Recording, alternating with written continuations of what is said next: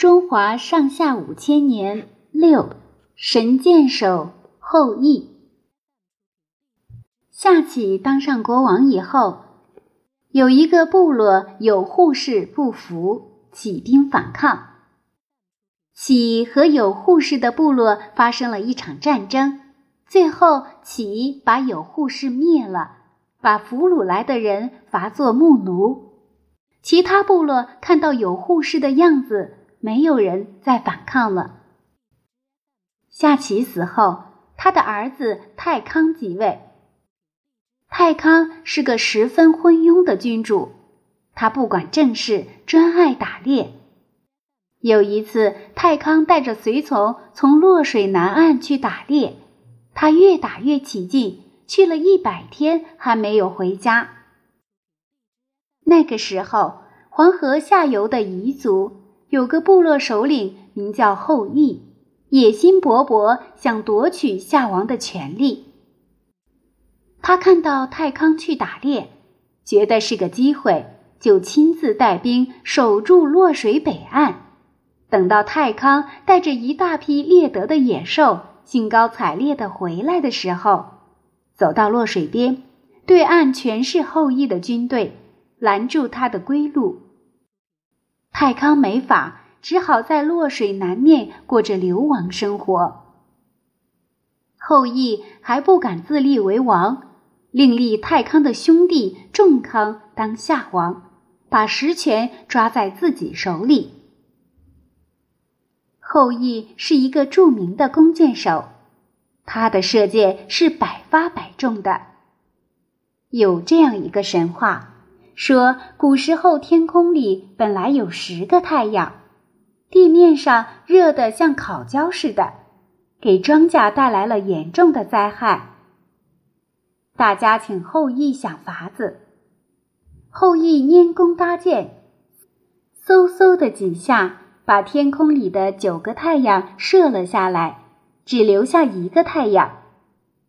这样，地面上气候适宜，不再闹干旱了。又说，古时候大河里有许多怪兽，经常兴风作浪，造成水灾，把禾苗淹没，人畜淹死。也是后羿用箭把这些怪兽都射死了，人们的生活才恢复了正常。这些神话说明后羿的箭术很高明，是大家公认的。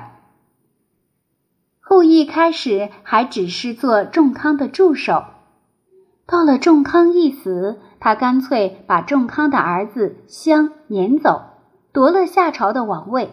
他仗着射箭的本领，也作威作福起来。他和太康一样，四处打猎，把国家政事交给他的亲信韩卓。韩卓瞒着后羿，收买人心。有一次，后羿打猎回来，韩卓派人把他杀了。韩卓杀了后羿，夺了王位，怕夏族再跟他争夺，一定要杀死被后羿撵走的襄。襄逃到哪儿，韩卓就追到哪儿。后来，襄终于被韩卓杀了。那时候，香的妻子正怀着孕。被韩卓逼得没有办法，从墙洞里爬了出去，逃到娘家有人氏部落，生下个儿子叫少康。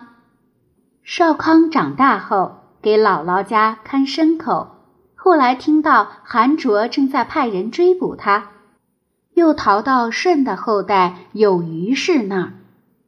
少康从小在艰难的环境中长大，练了一身本领。他在有虞氏那里招收人马，开始有了自己的队伍。后来又得到忠于夏朝的大臣部落的帮助，反攻韩卓，终于把王位夺了回来。夏朝从太康到少康，中间经过大约一百年的混战，才恢复过来，历史上称作少康中兴。